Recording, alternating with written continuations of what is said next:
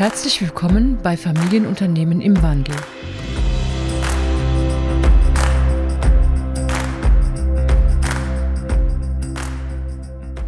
Hallo und herzlich willkommen zur nächsten Folge von Familienunternehmen im Wandel, dem Podcast zur gelingenden Unternehmensnachfolge und dem zukunftsweisenden Kulturwandel.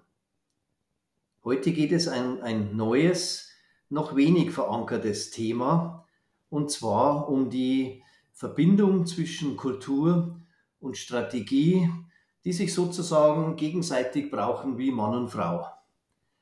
Und dazu habe ich mir heute einen Experten für Strategie eingeladen. Ich selbst begleite ja Kulturwandel seit mehr als 20 Jahren und wir wollen heute ein Gespräch führen, warum wir beide glauben, dass diese Verbindung äh, so besonders wichtig ist für die Zukunft von erfolgreichen Unternehmen.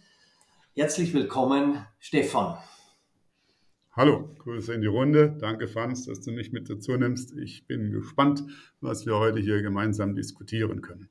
Ja, Stefan von den Eichen ist äh, ein äh, Strategieberater, ich würde sagen, der besonderen Art, weil ich wirklich deine äh, spezielle äh, Form der Strategieberatung sehr schätze.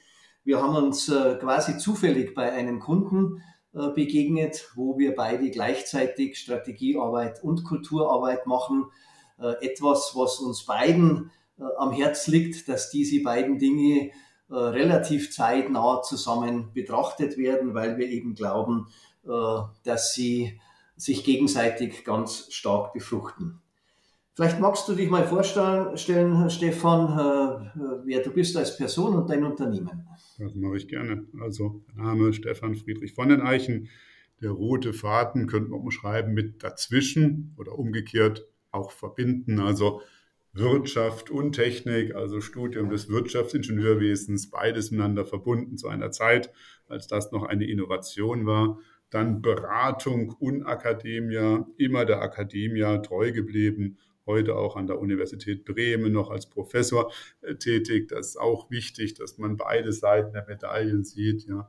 Und auch von den Lebensmittelpunkten her, Deutschland, Schweiz, aber auch Brasilien, auch da dieses dazwischen. Ich glaube, so lernt man sehr viel und ähm, auch von dem beruflichen Werdegang, früher mal für eine große amerikanische Beratung gearbeitet, dann für ein mittelständisches Haus in der Schweiz und dann schließlich mit IMP eher in die Boutique-Beratung gegangen. Wir sind ein kleines Unternehmen mit momentan etwa 60 Mitarbeitern hier in, in Deutschland, Österreich und der Schweiz, nochmal einige Kollegen auch in Brasilien.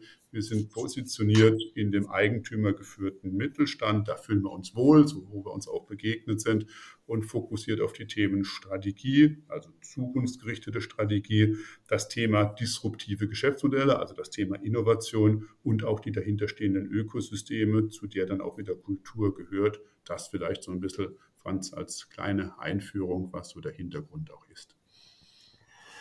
Vielleicht sagst du noch ein paar Worte zu deinem Unternehmen.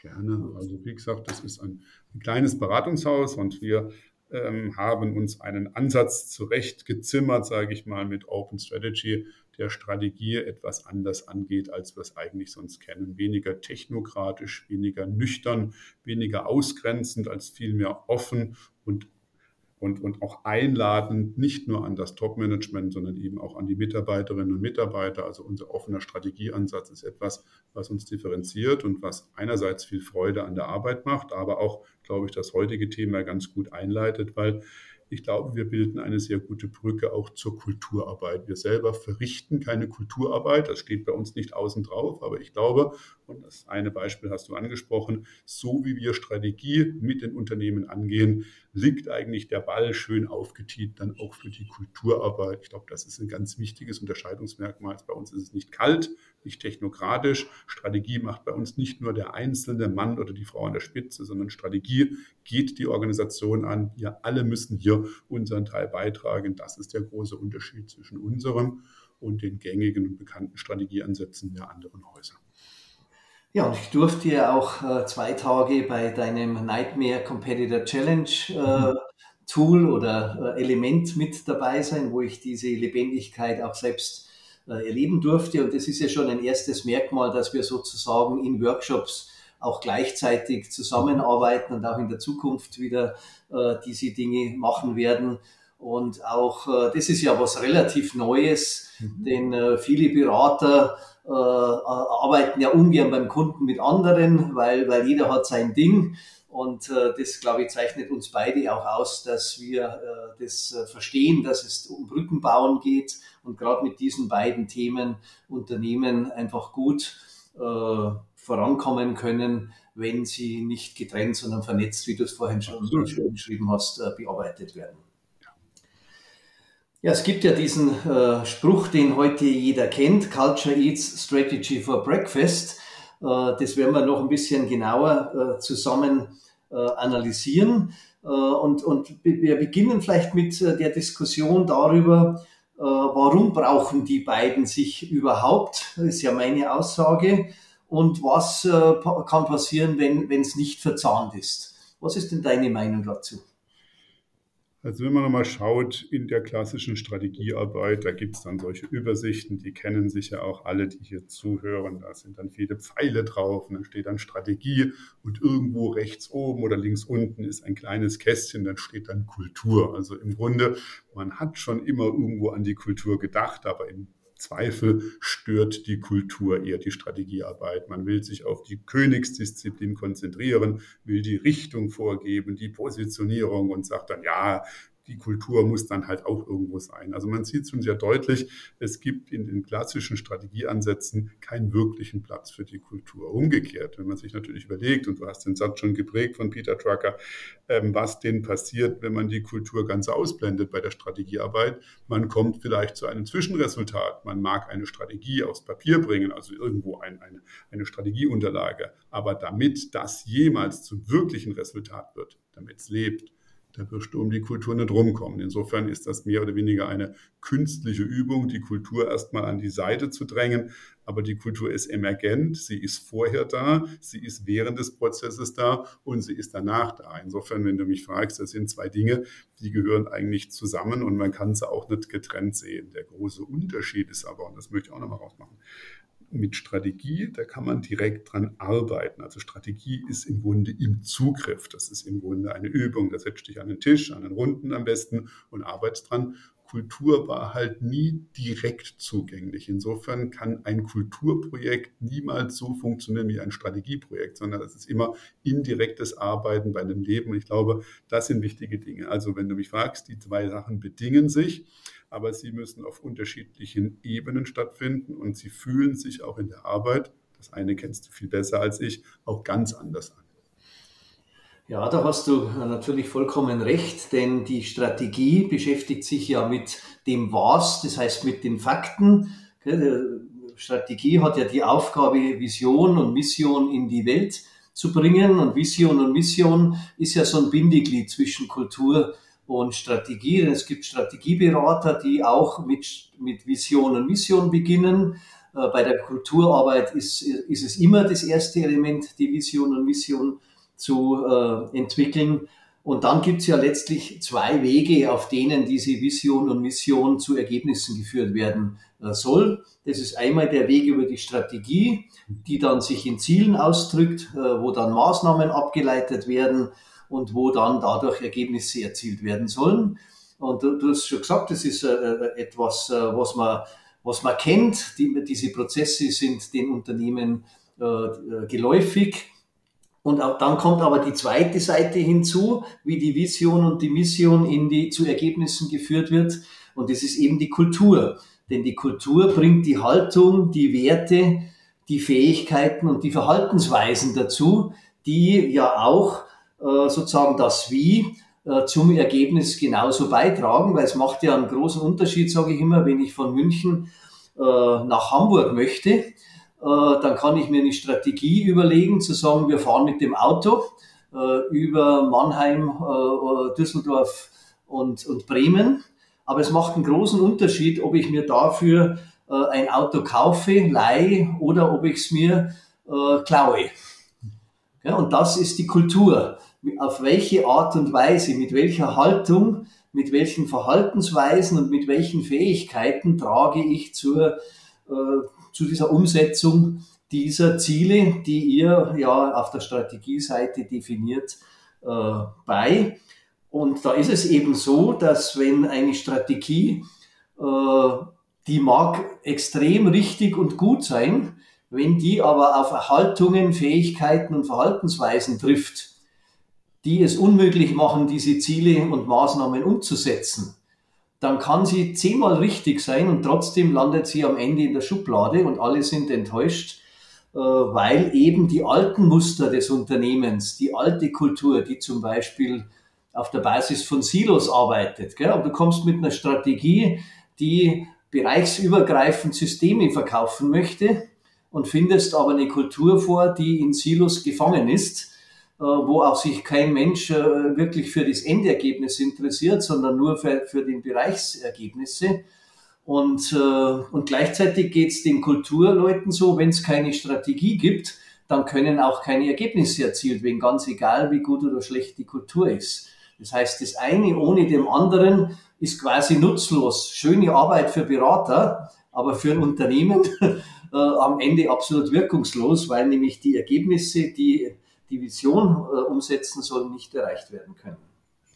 Ich finde, du hast nochmal einen sehr wichtigen Satz gesagt. Also Strategie kann ja durchaus auch bestandswahrend sein. Aber überall dort, und das ist ja der Mehrzahl der Dinge, wo Strategie auf Veränderungen hinaus ist, wo es eine neue Positionierung gibt, Dort wird natürlich die Kulturkomponente umso wichtiger. Stell dir mal einen Maschinenbauer vor, der viele Jahre, Jahrzehnte Erfolg hatte in dem klassischen Bau schon Maschinen. Und er merkt jetzt, er kommt unter Druck in der Marge und sagt, ja, vielleicht kann ich einen Servicekranz außenrum legen, vielleicht kann ich sehr viel stärker im Servicegeschäft punkten. Ja, das klingt in der Strategie sehr schlüssig, da kannst du zeigen, die Margen sind höher, du hast die Möglichkeit, was zu machen. Aber wenn du dir dann den, wirklich die Strategie vor Augen führst, dass das vielleicht ein ganz anderes Verkaufen ist, ja, dass es vielleicht durch andere Personen erfolgen muss, mit einer anderen Argumentationsweise, dass als dann siehst du ja, dass dann Strategie eigentlich mehr oder weniger ein Papiertiger bleibt, wenn die Kulturarbeit eben nicht die Leute im Vertrieb entweder schult oder darauf in Bewusstsein irgendwie vorbereitet oder auch ganz neue Leute ranführt. Das siehst du sehr schön, ja.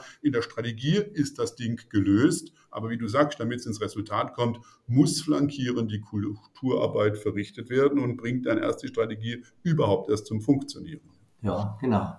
Denn zum Beispiel auch die Veränderungsbereitschaft ist ja ein Kulturelement und wenn ein Unternehmen extrem starr ist, dann kann der, der Vorstand die besten Ideen haben, dann kommt es eben nicht an. Wenn die Verkäufer, die es dort gibt, wie du gerade so schön beschreibst, äh, einfach sich als, sage ich mal, Produktverkäufer verstehen ja. und, und kein, kein äh, System verkaufen möchten oder jetzt Software, wie es bisher ja, früher hat man Software verkauft und, und dafür ein Geld bekommen und heute verkauft man cloudbasierte äh, Abos. Äh, das ist ein ganz anderes äh, Geschäftsmodell aus der Strategie raus. Und äh, wenn dann diese Menschen mit ihren Haltungen und Fähigkeiten nicht dazu passen, dann funktioniert es eben nicht. Würdest du sagen, es gibt Strategieansätze, die äh, kulturaffiner sind als wie andere?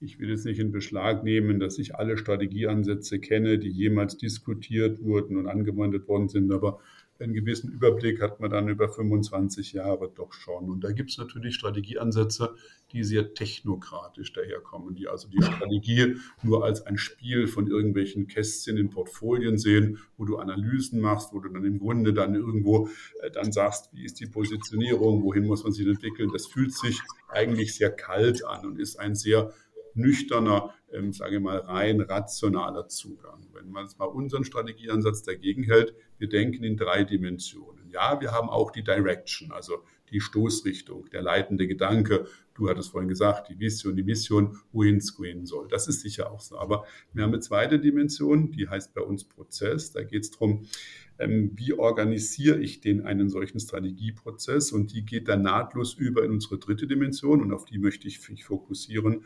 Das nennt sich Mobilisierung, also handelt die Organisation im Sinne der Strategie. Wir selber haben in unseren Strategieprozessen niemals das Wort Kultur im Munde. Das sind dann Kollegen, wie du dazu kommen. Aber durch die Mobilisierung, dass man sagt, erreichen wir die Organisation, können wir im Grunde sicherstellen, ist im Grunde die Brücke gelegt zur Kultur. Also wir haben nur die drei Größen Direction oder Direction, Prozesse, Mobilisierung, weil wir die direkt ansteuern können. Für uns ist Kultur eben etwas, was entsteht, woran gearbeitet werden muss, etwas Emergentes. Aber mit der Mobilisierung ist unser Ansatz extrem kulturaffin. Wenn wir Strategie machen, ist es eben nicht nur Job eines Einzelnen, sondern das ist der Job, den die Organisation idealerweise sogar, du hast es erlebt, durch gewisse Impulse und Stimulantien von außen verrichtet. Das ist auch schon gelebte Kultur, dass man sagt, wir hören uns auch die Ideen und die Vorschläge aus der Organisation an. Wir gehen mit einer größeren Gruppe auf die strategische Reise, denn das letzter Satz in dem Punkt von mir, mindert natürlich die klassischen Umsetzungsbarrieren. Wenn ich bereits Teile der Organisation in dem Strategieprozess mit einbinde und im Grunde dann ähm, Betroffene zu Beteiligten mache, habe ich eine höhere Akzeptanz und ich habe am Ende nicht mehr den Bruch zwischen, da ist ein Strategiepapier, das kommt woher auch immer, das wird verkündet und ist jetzt umzusetzen. Das riecht schon nach Konflikt. Insofern, wir haben Kultur nicht explizit in unserer Strategie, aber durch diese wichtige Dimension der Mobilisierung ist das genau das, der Bereich, in den dann du auch mit reingezogen werden musst, weil du sagst, dort geht Strategie in Kulturarbeit über. Das würde ich sagen, ist ein sehr kulturaffiner. Ja, das habe ich ja auch erlebt äh, und, äh, und das finde ich auch extrem wichtig, weil wenn wir zum Beispiel sprechen und äh, bei, bei unserem gemeinsamen Kunden geht es ja auch darum, dass die Mitarbeiter mehr Eigenverantwortung künftig übernehmen sollen. Dann kann ich nicht einen Prozess machen, der top-down ausschließlich funktioniert. Denn die Kultur muss ja praktisch bei der Entwicklung schon die Methoden verwenden, wie die Kultur hinterher dann ausschauen soll. Und wenn ich top-down möchte, dann kann ich den Prozess top-down machen. Aber wenn ich äh, selbstständig eigenverantwortliche Mitarbeiter haben möchte, dann muss ich die natürlich in diesen Prozess mit integrieren. Und das habt ihr ja so wunderbar gemacht, äh, dass ihr äh, zum einen Mitarbeiter bis runter zu den Schichtführern in diesem Unternehmen, es ist ein Food-Unternehmen mit großer Fertigung, und äh, wir haben ja beide erlebt, wie der Schichtarbeiter, äh, Schichtführer um 7 Uhr abends nach zwei Tagen harter Arbeit voller Energie gesagt hat, das macht unglaublich Spaß und wir sind da beteiligt und, und auch der von Controlling waren da Leute dabei, vom Marketing, von Sales. Und damit ist der Strategieprozess eben nicht nur auf der obersten Ebene in mehreren Bereichen verankert, worden von Anfang an, sondern bis runter äh, in die fast unterste Ebene im Unternehmen. Und das ist für mich ein kulturaffiner, ein, ein kulturaffines Strategieprozess. Und äh, das kannte ich so äh, vorher nicht. Und das ist wirklich was, äh, glaube ich, was euch auch auszeichnet und was auch unsere Annäherung sozusagen äh, mhm. einfach sehr einfach gemacht hat. Äh, wie ist denn deine Überzeugung? Äh, womit sollte denn ein Unternehmen beginnen? Sollten die mit Strategie beginnen, mit Kultur beginnen? Hast du da ein bestimmtes äh, Bild? Also ich glaube, es gibt beide Archetypen sozusagen. Es gibt Unternehmen, die sich bewusst der Kulturarbeit, sage ich mal, öffnen. Und das war in dem Fall unseres Kunden ja so, dass man gesagt hat, wir müssen an uns arbeiten, wir brauchen diesen Bewusstseinswandel, aber dann irgendwo spüren, wie du es vorhin sagtest, wir brauchen zur Kulturarbeit jetzt gewisse auch inhaltliche Leitplanken, an denen wir uns ausrichten können. Ich glaube, den Fall gibt's. Er ist leider etwas selten. Also leider sind ja diese Dinge komplett disjunkt und man sieht gar nicht, dass Kultur- und Strategiearbeit sich zeitlich nicht so weit entfernen sollten. Ja. Es gibt aber auch den anderen Punkt, dass man eher nüchtern rangeht, spürt, wir verlieren den Markt, Marktanteile oder unsere Marge kommt unter Druck, ja, ähm, und geht erst eben mit der Analyse, mit der Kompetenzanalyse, Umfeldanalyse in den Prozess, merkt dann aber, das wird massiv. Wir werden in unserem alten Geschäft nie mehr so erfolgreich sein, wie wir waren. Wir sind auf der Reise und spätestens spätestens dort sollte dann eben die Kulturarbeit flankieren. Insofern, wenn du mich fragst, gibt es besser oder schlechter, ich bin schon froh, wenn das Bewusstsein in den Führungskräften, in den Führungskreisen ähm, stärker zunimmt. Man braucht beides. Es ist kein Substitut. Also der, der Kulturarbeit hat, braucht dann keine Strategiearbeit mehr. Umgekehrt, es braucht diese beiden Säulen. Ich würde mich jetzt aber ähm, nicht festlegen wollen, ob das eine zwingend vor dem anderen kommen kann. Weil, wie gesagt, ich wiederhole mich, der Fall, dass ein Unternehmen erstmal in der Kulturarbeit Bewusstsein entwickelt, sich da auch mit auseinandersetzen und dann merkt, uns fehlen manche inhaltlichen, ja, ich sag mal Leitplanken, ist auch ein guter Fall, der durchaus zum Erfolg führen kann und in dem Fall ja hier auch sehr gut zum Erfolg führt. Ja, das sehe ich ganz genauso. Ich glaube, wir beide sind uns einig, dass es immer mit Vision und Mission beginnen muss. Denn eine Strategie, die keine Visionsvorgabe hat, die wird praktisch im luftleeren Raum äh, entwickelt und die kann vom Strategieberater oder vom, vom, von den Kulturleuten entwickelt werden. Da gibt es Spezialisten auf beiden äh, Seiten. Und dann würde ich auch sagen, so wie jetzt zum Beispiel äh, bei unserem gemeinsamen Kunden, da war der Kulturprozess das Führende und die Strategie kam dazu. Ich kann es aber genauso gut sehen, dass man sagt, äh, wenn die Strategie steht und dann man wirklich weiß, welche, welche Haltungen braucht es denn, welche Verhaltensweisen braucht es denn, um bei dem Beispiel von dem Verkäufer von vorhin zu bleiben, äh, dann kommt die Kultur dazu, dann ist es genauso gut. Und am Ende, wie, auch wie du schon gesagt hast, ist es auch mir wichtiger, dass die beiden überhaupt zusammenfinden äh, als dass man sich jetzt äh, streiten muss, soll der, der eine oder der andere sozusagen äh, den, den ersten Schritt äh, übernehmen. Richtig. Vielleicht schauen wir uns noch ein paar positive und auch negative Beispiele an, in denen äh, die Verzahnung dieser beiden Kernaspekte äh, erkennbar werden. Hast du ein paar Beispiele dabei? Ich habe leider mehr negative als positive Beispiele, also eher Fälle, wo man zu spät, teilweise auch gar nicht sich des Change und des kulturellen Wandels bewusst war, wo man also durchaus die strategischen Hausaufgaben gelöst hat, meiner Meinung nach auch intellektuell mit Bravour gelöst hat, aber im Grunde sich nicht vorstellen konnte, dass das die Organisation vor doch wirklich schwierige Herausforderungen stellt. Ein Beispiel, wir waren bei einem mittelständischen Unternehmen im Bereich der, der Zuliefererindustrie und wir hatten dort ein digitales Geschäftsmodell entwickelt. Das wurde alles angenommen, hat gut funktioniert, war inhaltlich klar, Positionierung wurde ausgearbeitet, die Customer Journey war greifbar, der Kundennutzen, ja. Und am Ende scheiterten wir aber an der Akzeptanz der Kolleginnen und Kollegen im Vertrieb, die gesagt haben, das ist so fremd, ähm, das nehmen wir erst gar nicht mit zum Kunden. Also das ist ein sehr schönes Beispiel, ja, wo man Zusteher von heute ins Morgen gedacht hat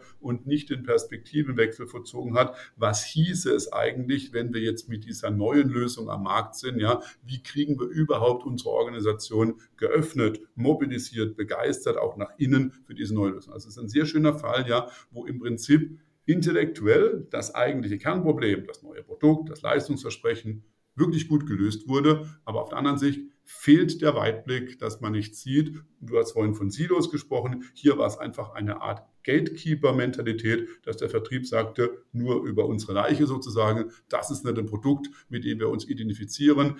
Unsere wenige Zeit beim Kunden werden wir sicher nicht damit vertun, dieses Produkt irgendwo ins Schaufenster zu stellen. Wir werden unsere alten Produkte. Und das haben wir an mehreren Stellen gesehen. Das wäre so ein Beispiel, ja, wo man sagt, ähm, da wäre natürlich flankierend oder sogar antizipierende Kulturarbeit nach innen essentiell wichtig gewesen. Ja, ich habe auch, äh, meine persönlichen Beispiele sind auch äh, nicht, nicht positiv, aber das liegt ja sicher auch daran, und das ist ja auch der Grund, warum wir diesen Podcast hier machen, dass es eben von sehr wenigen Firmen bis jetzt zusammen gedacht wird. Also sagen wir, positive Beispiele kenne ich aus, äh, aus der Presse oder aus, äh, äh aus Gesprächen mit Unternehmen. Zum Beispiel die Otto Group hat wohl sehr gut Strategie und Kultur äh, zusammen äh, erledigt. Äh, bei denen ging es ja auch los mit, mit roten Zahlen, überhaupt erstmalig rot, roten Zahlen.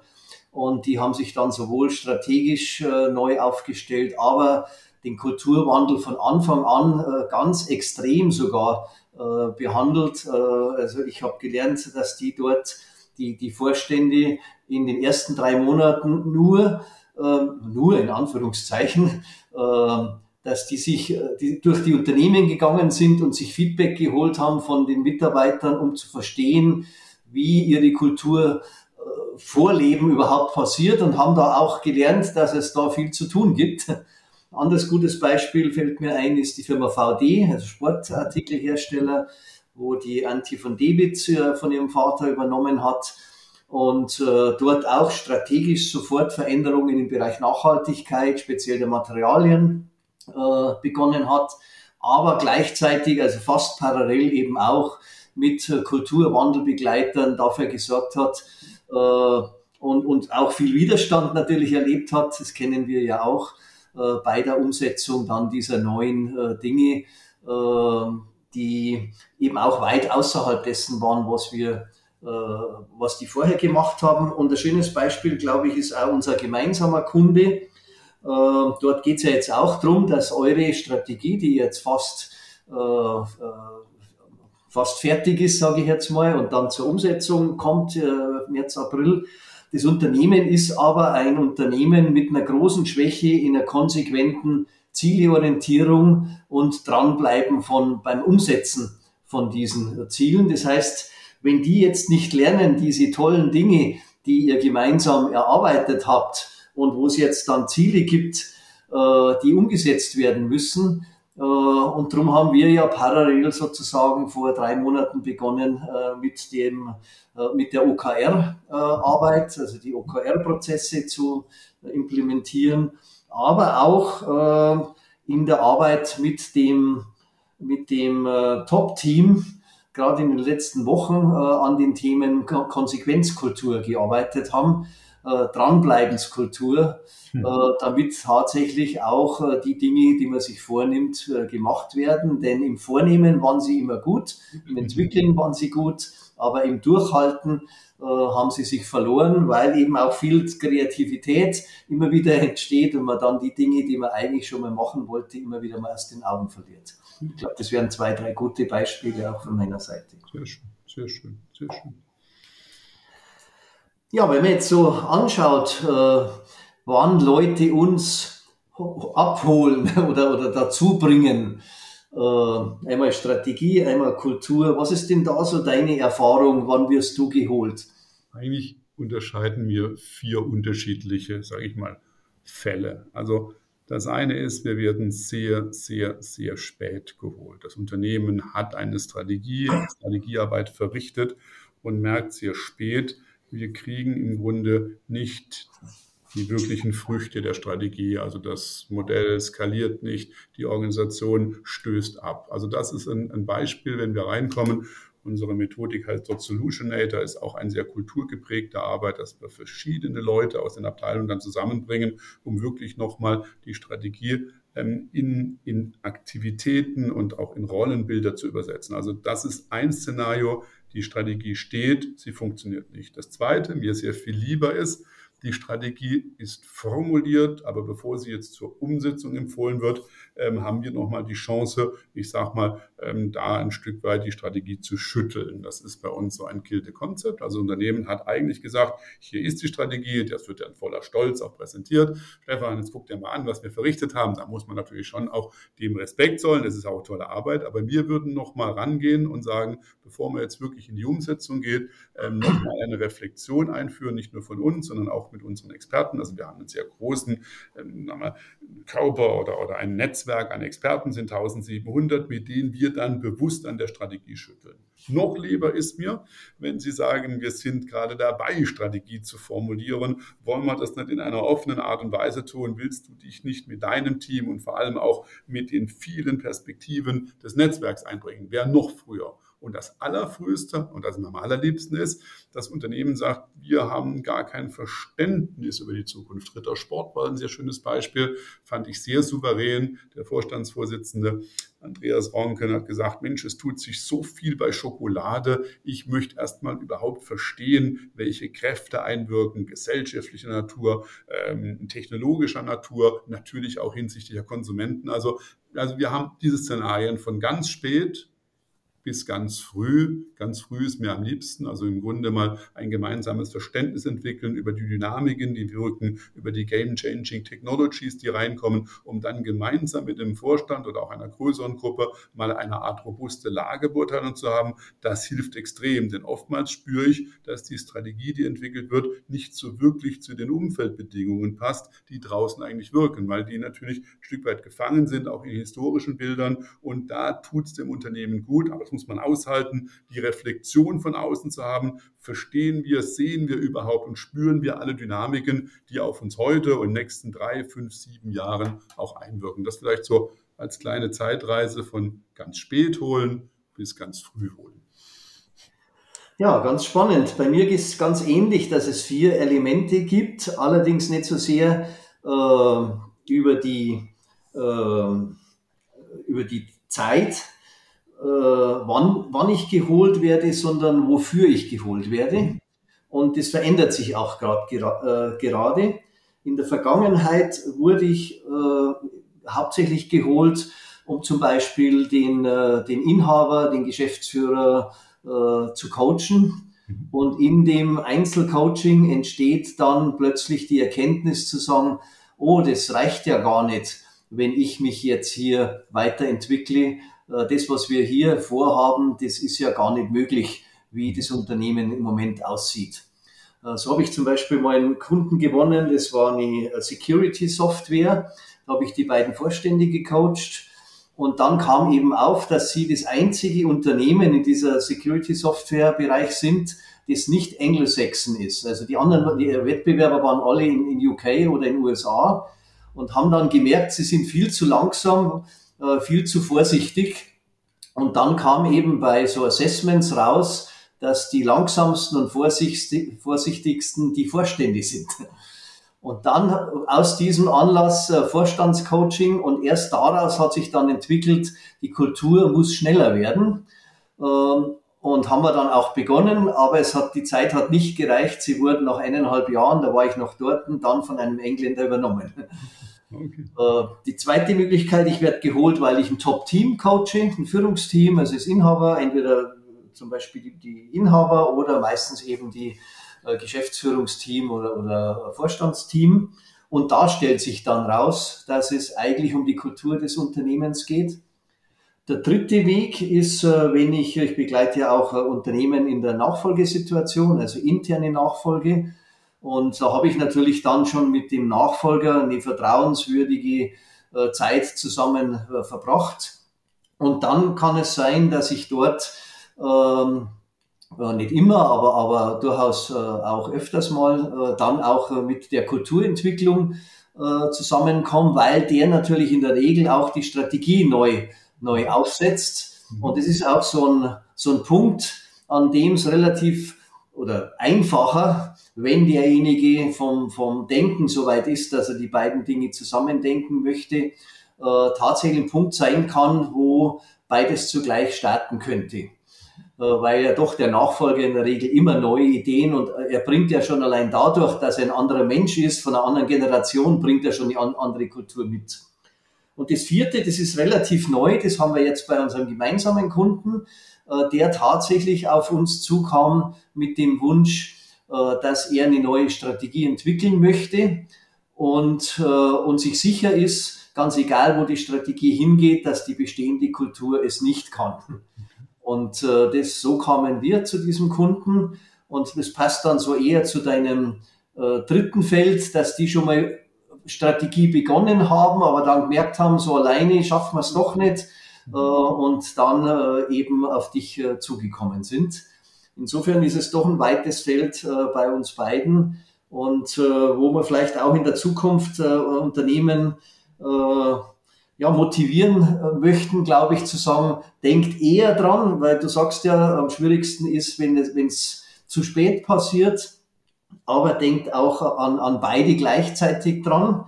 Und äh, das äh, bringt mich auch zu unserer letzten Frage von heute. Was würdest du denn jetzt einem Familienunternehmen empfehlen in Bezug auf das Thema Kultur und Strategie für die Zukunft? Und zunächst mal das war ja auch unser leitender Gedanke hier in unserem Gespräch. Ich bin davon überzeugt, es braucht beides, das haben wir gesagt. Und wenn man so einen offenen Ansatz prägt und predigt, wie wir das tun, dann muss man auch offen sein, mit anderen Akteuren ähm, nicht nur die zu dulden, sondern wirklich zusammenzuarbeiten, wenn wir es tun. Jetzt zu der Empfehlung. Ähm, ich kann gut verstehen, wenn ein traditionsbewusstes Haus 100, 150 Jahre am Markt ist, etwas vorsichtig ist, wie die Strategie nach vorne entwickelt wird. Vielleicht kann man einzelne Themen mal einer solchen Reflexion unterziehen. Also wir haben gute Erfahrungen gemacht, dass wir einfach mal mit dem Unternehmen auch ein strategisches Thema angehen, mit einem etwas anderen Ansatz, auch durch die gemeinsame äh, Symbiose aus Strategie, Kulturarbeit, auch mit unserem offenen Ansatz, äh, mit den ganzen Dingen, um sich dort ein Stück weit auch zu qualifizieren und auch Vertrauen zu schaffen. Wir haben jetzt ein paar große Mandate bekommen, also bei den wirklich großen eigentümergeführten Mittelstand, 20, 30.000 Mitarbeiter, aber keines von Unternehmen hat uns sofort übertragen, arbeit uns mit einem neuen Ansatz an unserem eigentlichen Herzen. Insofern wäre meine Empfehlung, wagt es, da gehört auch Mut dazu, die Dinge zusammenzubringen, mit einem anderen Ansatz zu arbeiten. Aber schaut euch die Ergebnisse an und diese Ergebnisse geben uns recht. Ich glaube, es ist der einzige Weg, wie man Unternehmen wirklich entwickeln kann, ist, das nicht nur auf Einzelne zu übertragen, sondern die Strategiearbeit zu öffnen. Damit wird Strategiearbeit automatisch zur Kulturarbeit und da ist auch genügend Platz für Personen und, und auch Charaktere wie dich, die da was einbringen, die auch was dalassen, die ein Unternehmen wirklich auch fördern, aber auch begleiten und auch für Strategiearbeit. Also ich sage, meine Empfehlung wäre, den Mut zu haben, zu starten, denn wir haben so viele Beispiele, wie das klassische Trennen von Strategie und Kultur nicht zu dem Ergebnis führt, was sich jeder erhofft hatte. Ja, da kann ich fast nichts mehr dazufügen. Äh, es heißt ja so schön, Culture Eats Strategy for Breakfast, haben wir gesagt. Ja. Äh, denn genau so ist es. Culture ist letztlich alte Muster und alte Muster sind sehr beständig. Mhm. Und sobald die Strategie, wie du es ja auch vorhin gesagt hast, über das Bestehende sozusagen viele neue Elemente beinhaltet hinausgeht, sind die alten Muster eben im Weg und es braucht die Entwicklung von neuen Mustern. Und äh, das möchte ich letztlich auch den Familienunternehmen, aber auch den Beratern äh, mitgeben, äh, zu sagen, denkt diese beiden Dinge zusammen und denkt sie früh. Denn je später äh, daran gedacht wird oder wenn gar nicht daran gedacht wird, ist einfach die, äh, die Ergebnis, äh, das Ergebnis mit einer großen Wahrscheinlichkeit schlechter, als es sein könnte oder auch als es für die Zukunft äh, all dieser Unternehmen, die wir begleiten dürfen oder die wir auch nicht begleiten dürfen, äh, in Zukunft möglich ist. Ich danke dir ganz herzlich, Stefan, hat mir wirklich Spaß gemacht. Ich freue mich auf unsere weitere Zusammenarbeit äh, in diesem Jahr bei unserem gemeinsamen Kunden, wo sich schon viel Gutes im Moment andeutet. Und wenn ihr Zuhörer mehr zum Thema finden wollt, dann äh, findet ihr Stefan auf IMP Consulting und äh, auch auf, der, auf dem Text zum Podcast und äh, mehr über mich findet ihr auf Wege im Wandel. Auch äh, auf YouTube äh, sind wir beide, auf LinkedIn und auf YouTube. Und äh, vielleicht finden wir einen von Ihnen euch demnächst zu einem Gespräch. Wir bieten euch an, ein einstündiges Gespräch mit uns zu machen äh, online, wenn ihr interessiert seid an diesem Thema und freuen sich äh, über jeden, der sich meldet. Die E-Mail-Adressen dazu findet ihr auf dem Podcast-Text. Danke dir, Stefan. Und Danke dir, Franz, für das schöne Gespräch und die tolle Zusammenarbeit. Ich glaube, das ist ein Muster. Das hat einfach auch Zukunft. Vielen Dank dafür. Wir sehen uns bald. Dankeschön.